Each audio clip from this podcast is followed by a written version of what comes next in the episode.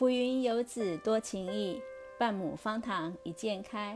各位大朋友、小朋友，今天好吗？今天方塘文学要分享的是哪一篇文章呢？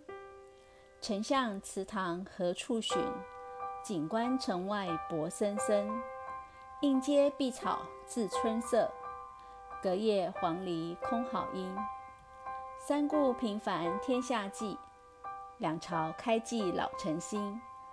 出师未捷身先死，长使英雄泪满襟。西元七百五十九年，杜甫结束了四年颠沛流离的生活，到了成都，在朋友的资助下，定居在浣花溪畔。他探访了诸葛亮的武侯祠，写下了这首感人肺腑的千古绝唱《蜀相》。在南宋文学家赵禹时曾经提到三篇感动人的抒情文。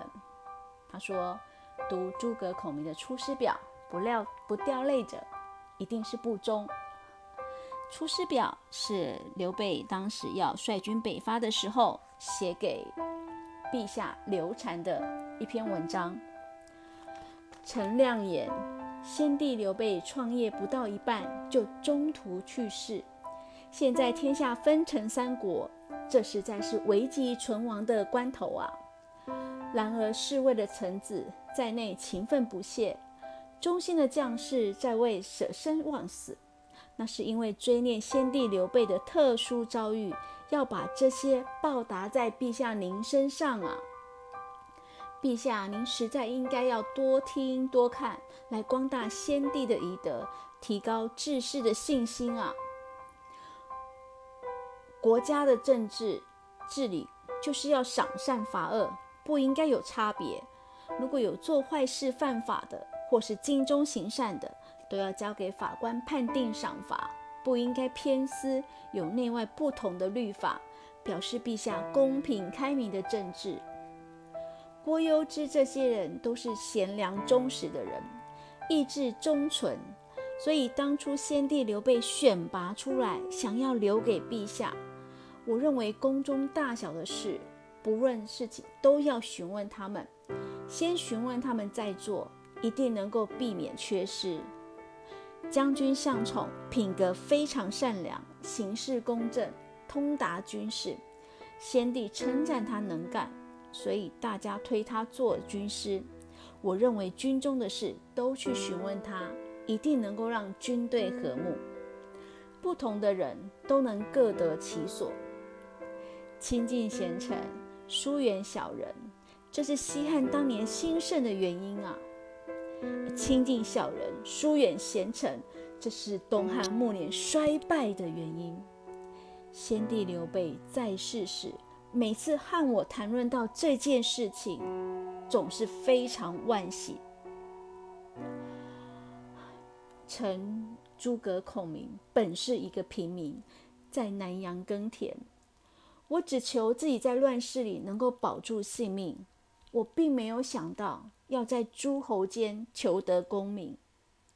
先帝不嫌弃我只是一个小小农夫，不惜贬低自己的身份，到我的家来拜访我三次，问我当时当时的国家治理大事。我受到感动，所以答应出山为先帝刘备效力奔走。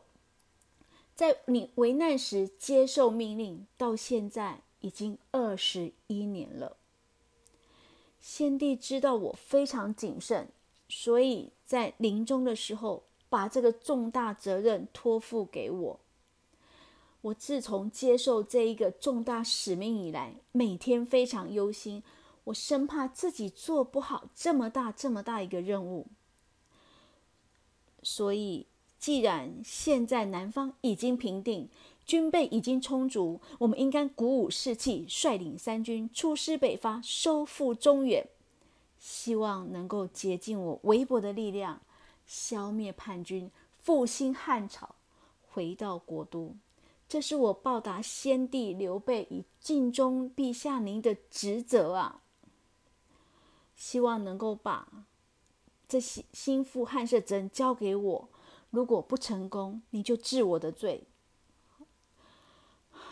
现在我要准备出发，率军北伐。希望皇上您能够善用忠臣。唉，现在不觉得涕泪交流，自己也不知道要说什么了。今天的方糖文学就分享到这，祝福你有一个美好的一天。